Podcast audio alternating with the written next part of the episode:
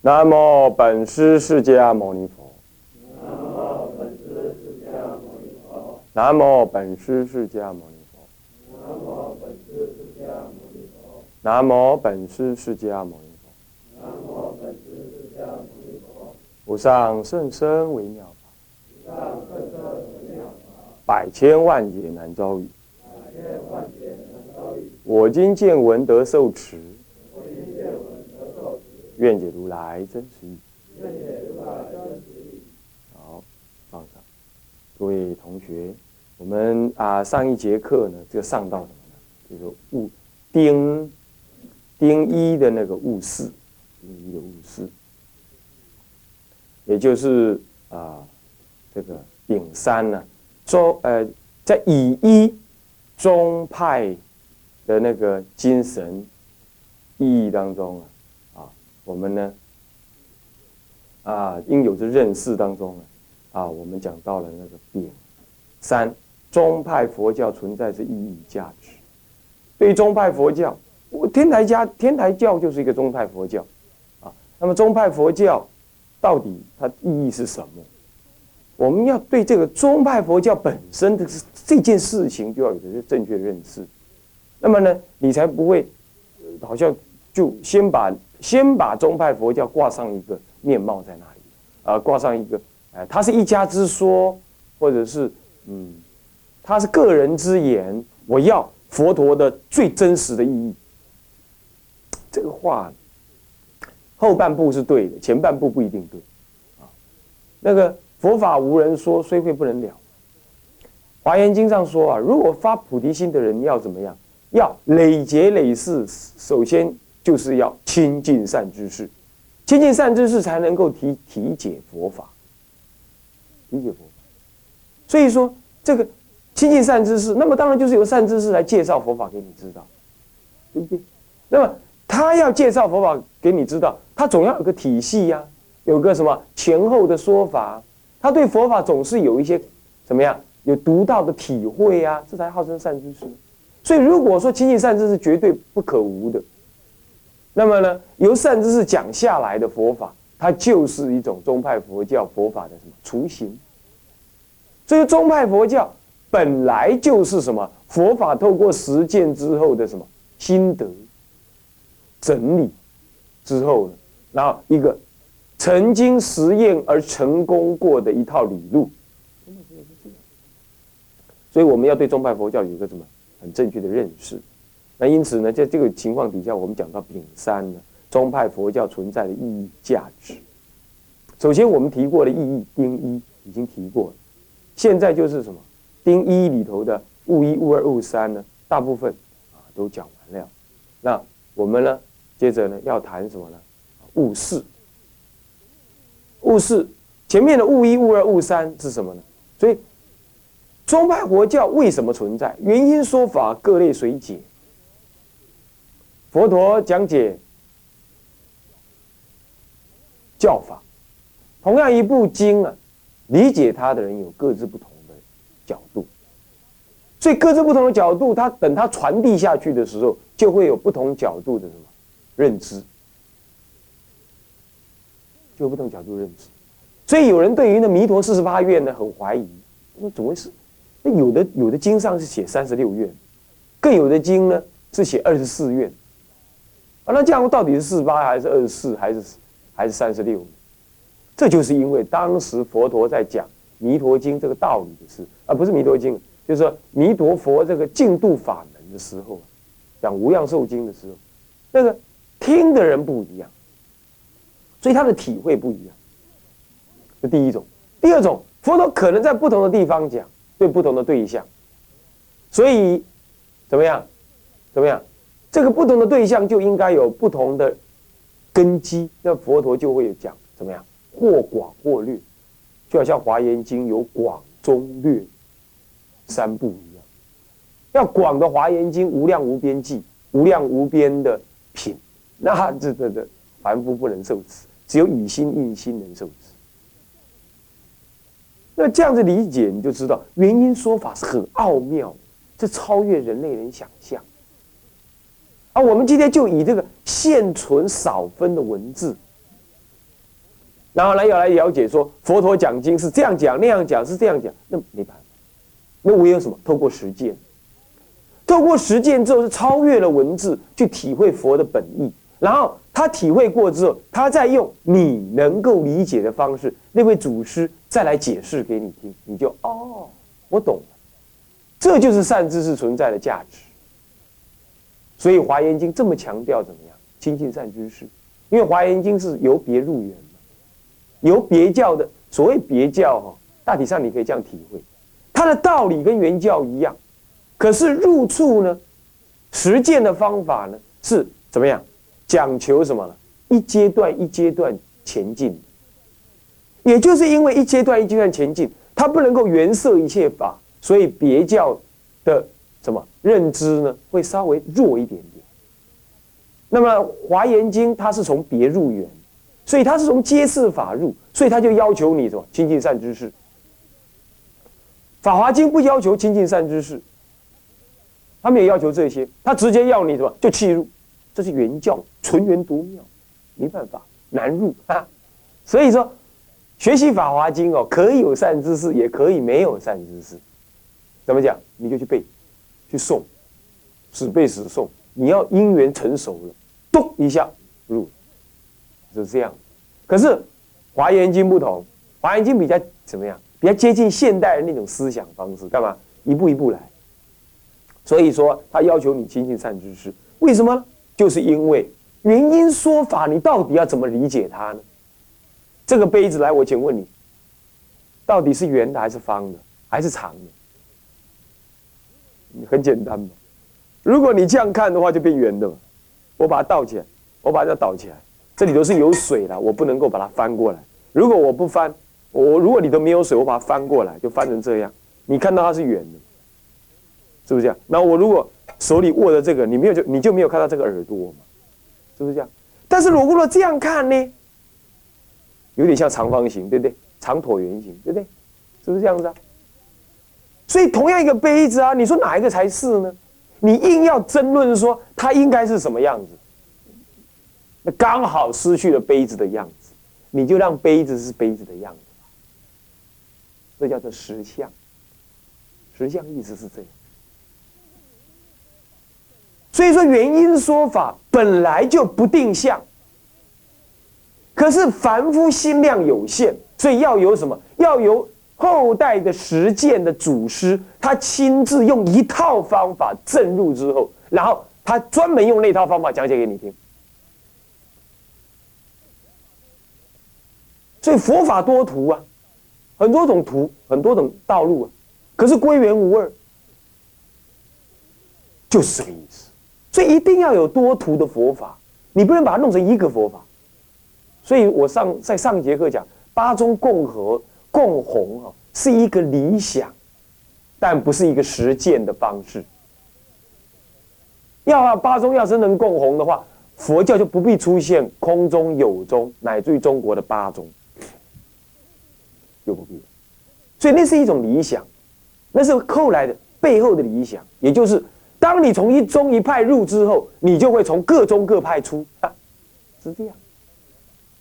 条条大路通罗马，然后你进了罗马之后，从罗马出来，你就条条大路通世界，你就有条条大路出去。可是不管怎么说，你也走一条路出去而已，你不会同时走两。宗派佛教，人我这物一里头讲到原因说法各类随解，它的内涵意思是这样。所以说，物二就提到说，方便多途，归元无二。哎，有人喜欢这样走，从东边走过来；有人喜欢爬山，有人喜欢走走水路，有人喜欢坐船，有人喜欢坐飞机，那样子不一样。或许有快慢，可是怎么样？归元无。但是就非得要方便多途不可，干嘛？你气入凡夫的心量有限，可是佛陀没办法呀。佛陀他是圆满者，他讲的任何一句话，他都具有无量义、圆满意。那你怎么办？你怎么可能接受？对不对？没办法。所以后代的祖师只好在无量意当中取少分意，然后依少分意怎么样专修直入，然后证得无量意，这样懂吗？啊，所以我们宗派的学习者就是这样，你不能够要求天台家把所有的佛法全部涵盖的完美完美，没办法，因为他在无量义当中取有限的义，然后带领我们依着这个有限的义驱入佛法，是这样。所以宗派佛教本来就应该要这样，应该要存在的，不能够抹平，不要讲大话，那刚好是违背佛法。好了，那么就是因为在无量义当中，因为原因说法原因，所以绝对是圆满义、无量义的。就好像这个杯子，转任何一个角度都怎么样，都有不同的看法，是不是这样子啊？都有不同的。那到底你说杯子是什么样？不能怎么样，它就是那样。你不能从哪一个角度说它才是杯子。好，因为无量义，可是屈入的话，必须要取有限义。那既然有限义，误三，就会造成什么？有法真。因为我取我的有限，你取你的有限，是不是这样子啊？是不是这样子啊？那么你的有限义跟我的有限一定有重叠部分跟不重叠的部分，在不重叠的部分就会有法真。就会争你对我错，这难免。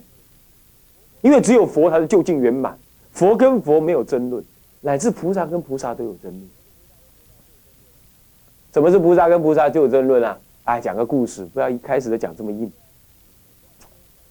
这个你知道灵岩山呢？好，灵岩山知道吧？苏州灵岩山，你知道是谁创建的吗？哎，对不起，正是智者大师。你说这不是，这不是这个这个净土宗的道场吗？对哦，我不是跟你讲过吗？天台宗跟净土宗本来就很有关系。智者大师创世好几千间哦，当中他最有名的有四间：栖霞、灵岩、国清，还有玉泉，这四个字是风景地理最棒最妙。你看看，都是天下名山，天下名山。你将来要是有姻缘到大陆去，应该是寻访这四山。我们一般只知道说天台山的国清寺是什么？天台主庭，那是因为他老人家在佛在在什么，在这个这个这个那里修行，营地修行。天台山国清寺是营地，佛垄是金地。当时的什么定光古佛。定光高僧在那里修，定光古佛在智者大师二十几岁的时候就托梦给他，伸了一只手，长长长长长，伸到海边去，跟他讲：“你要来这里修行哦。”然后智者大师修到三十八岁，才跑到那里去。一看，哎，这好像我梦中的。你看看十几年以前的梦，他现在还记得。三十八岁的人过了十几年还记得，嗯，他还记得。他到跑到处到处找找找，一找找到佛垄那里，看到定光古佛。定光定光古佛是个神僧，神龙见首不见尾，没有传记有办法描述他，是这样。然后呢，就看，然后好像似曾相识。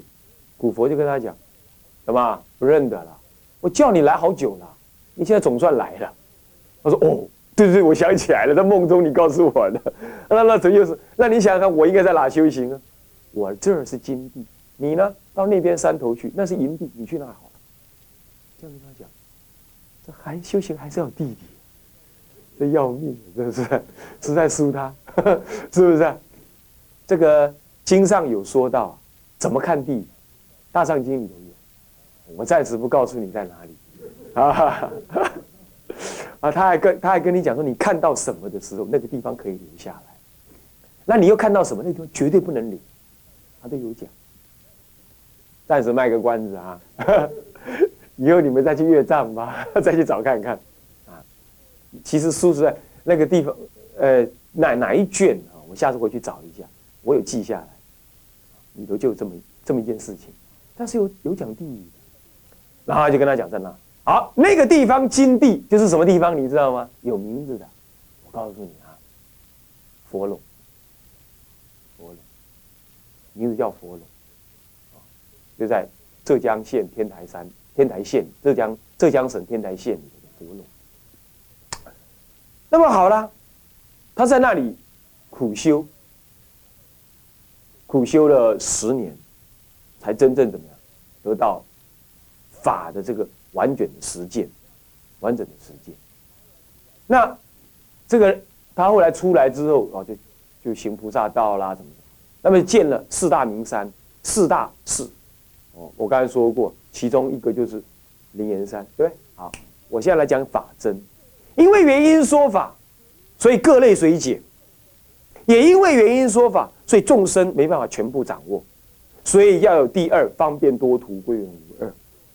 那因为归元无二，有方便来归元，所以个人取方便，所以你的方便跟我的方便不同，所以就会有什么？什么？如幻的法真。第三悟三就是所谓的虽有法真不爱解脱。那我现在就是要讲。什么叫法真？经上有这么说，他说：“有此意想，朋党相缘，虽互争讼，教行有殊，果呃理果不别的，皆能悟道。”也就虽然会争讼，可是那个理呀，没有没有差别。那个果啊，最后证得的果也没差别。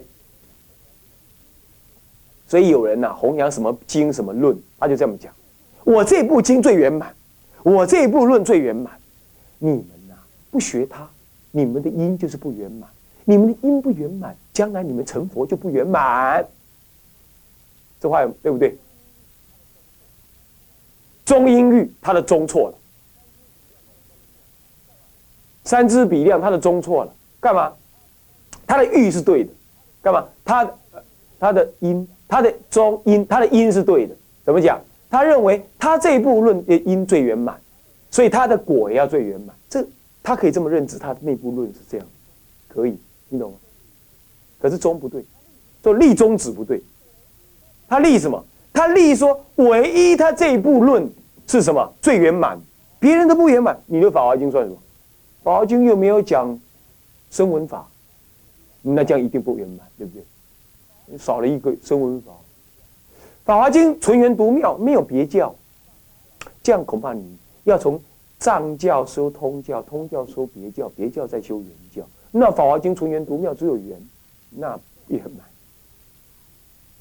这种宗立错了，他立错宗，立错宗。为什么？因为原因说法，一切法皆圆，藏教也圆，你还能够分什么藏通别圆？之所以讲藏通别，是为了凸显圆。当把缘讲出来之后，一切藏通别，通通变缘，没有别法可修，只有缘法可修。连藏教也叫缘教了。阿含经拿到拿到法华修法华的人眼中来看，也叫缘教，这才妙，是不是？所以他的中立错了，他就这样子立为我的最圆满，你们的哈都不行哈，他要修我的，他就有法真，干嘛？因为他取一滴。他取一滴佛法一滴，然后认为我的才是最好的，所以就会法真出现。但是法真出现不爱解脱，因为他那个一滴还是等同权位，他这点没弄清楚，所以今天才会到处有法真。哎，不讲经说法的法师就罢了，越讲经说法的法师，他越觉得我的才最完美，所以。登泰山而小天下，我的最高、最妙。你唔信？你第第四台个开去，今晚嘛是你看第四台，第四台个开去，每一个法师拢讲，我这个上盖赞，无旁边较赞，是这样。那么我是不是也要赞美天台，说我的最好？不，我在这里就先突破了这个事实。本来就是这样，你不能够说谁的最好，你赞一山比一山高，那错了。但是呢？这个《涅盘经》跟《大集经》早就预言，就会有这种事情存在。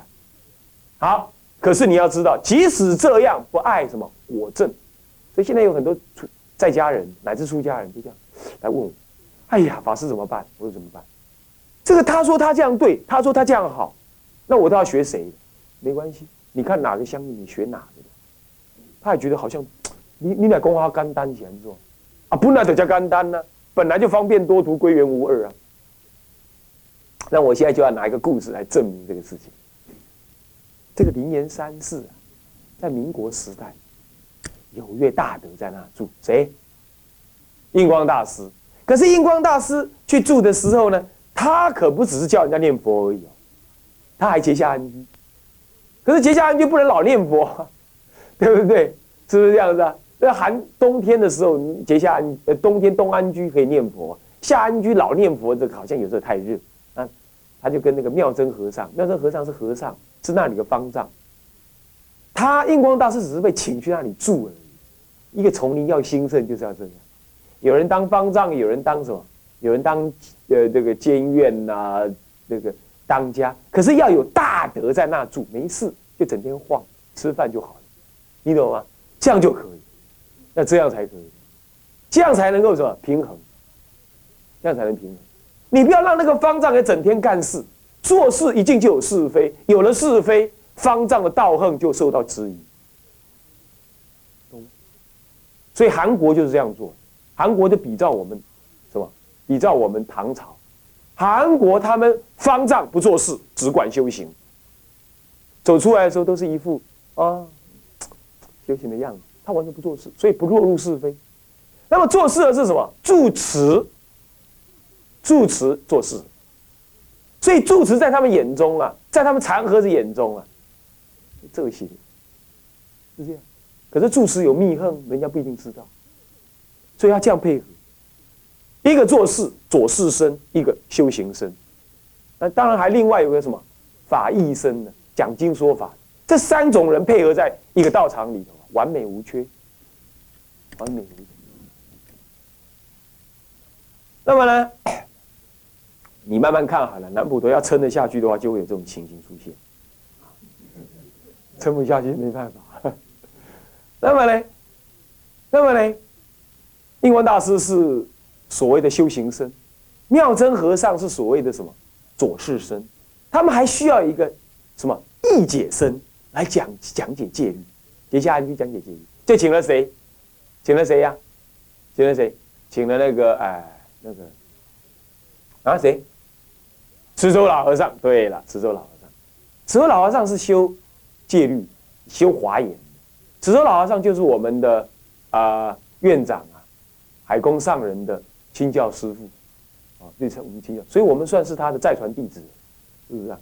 那么呢，那么这位老人家呢，持戒律，他的身上呢，一定是一块布，他不是点镜而已，他贴镜，他更严够，他更严责，更严更更严格，贴镜。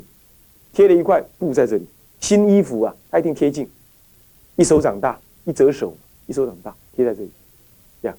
然后呢，这个这个一定过不时，惨了。印光大师自己晚上都喝粥，那么去到那里，你要让我讲戒啊？我们说好了哈，我们说好了，按照戒律走，不然我不去。那请他的人当然不是印光大师，对不对？那请他的一定是什么？以请来为原则嘛，当然什么条件都答应他。好好好好好，他来了之后怎么样？哇塞！啊，你暗时两分不到也要啊，上边推进我，对吧？啊，这慈头大师就看了不高兴，不出来了，早餐也不吃，人家就跑去问他干什么？你们违背誓约，这个，这个这个晚上不能吃的，过午而食怎么可以？哇，这糟糕！那可是那个人家印光大师、印光老法师说，这这这个。现在应该吃一点粥，什么可以这样子？这违背戒律不可以。他老人家怎么可以这样讲呢？然后传到了印光大师那边，印光大师说：“哎呀，这个戒律不能这样执着的呀！你跟他讲，不要这么执着。”又把话传过去，哇，这样扯了两个老人家都怎么样？都怎么样？争论起来了。你知道怎么样？妙真和尚也搞不过啦。不然你们老人老人家这样，到底我我晚上是给吃不给吃呢？也累了。那两个老人家说：“好，我们到大殿去辩论。”他们开始要辩论，你知道吧？就怎么样？进到大殿里头去，各说各话。最后的结论就是说：要吃的去吃，不吃的好好守戒。那么这个就是法真，两个人都是大德。可是他们也故意要演这个戏，怎么样？怎么样？他们要是真的有仇恨，绝对不敢在大殿里头辩论，对不对？他就是故意要怎么样，让众生知道各有立场，那你就随顺你的因缘。你看看，这就是民国以来最有名的一个一个公案。这两个大德在大殿里头辩论的，你看这是不？中国中国佛教很少有这种事情发生，是不是这样子啊？所以我们大家都不是闷着不讲，对吧？但他们两个老人家，这个这个一对上了，就来演这个戏。所以这就是法真。可是爱拜解脱，有谁敢说印光大师晚上吃粥，大人一定不能往生？有谁这么讲？没有吧？是不是？但是又有人谁说慈州大师这样念佛念不好？有没有人这样说啊？是不是这样子啊？因缘。那我们最好是怎么样？我们最好取中庸，既能持戒又能念佛，这样最好。干嘛？干嘛？晚上喝个飞石膏？是不是啊？呃，我们那个体还是很正常的嘛，正常的体，拿戒律来翻的话，无懈可击，对不对？是，可是吃的饱饱的，这样是。南传人也是这样，南传听说他们呢，那个姜啊，那个姜拿起来咔咔咔咔咔咔咔一直吃。那你要问他说，哎，你犯戒？谁说犯戒？你查查绿点上面说的，那辛辣物啊，辛辣物不堪受食的这个啊，是可以受成药的。对，所以他一直豆蔻啦什么的，一直干。他吃的饱饱的，啊什么，下面改龙可以还掉，你猜什么？我们现在至少要这样做，对不对啊？呃，好歹是南普陀，是吧？啊，开玩笑了。就总而言之呢，就是你看看这件事情这么尖锐的问题在发生着，它就是法真嘛。所以我拿这个做事实，我拿这个做事实，你就知道说，实在啊，把心量放开，怎么守怎么行都会是对的，但是不能随便，但是不能随便，啊，不能随便啊。不能随便的开啊，是这样。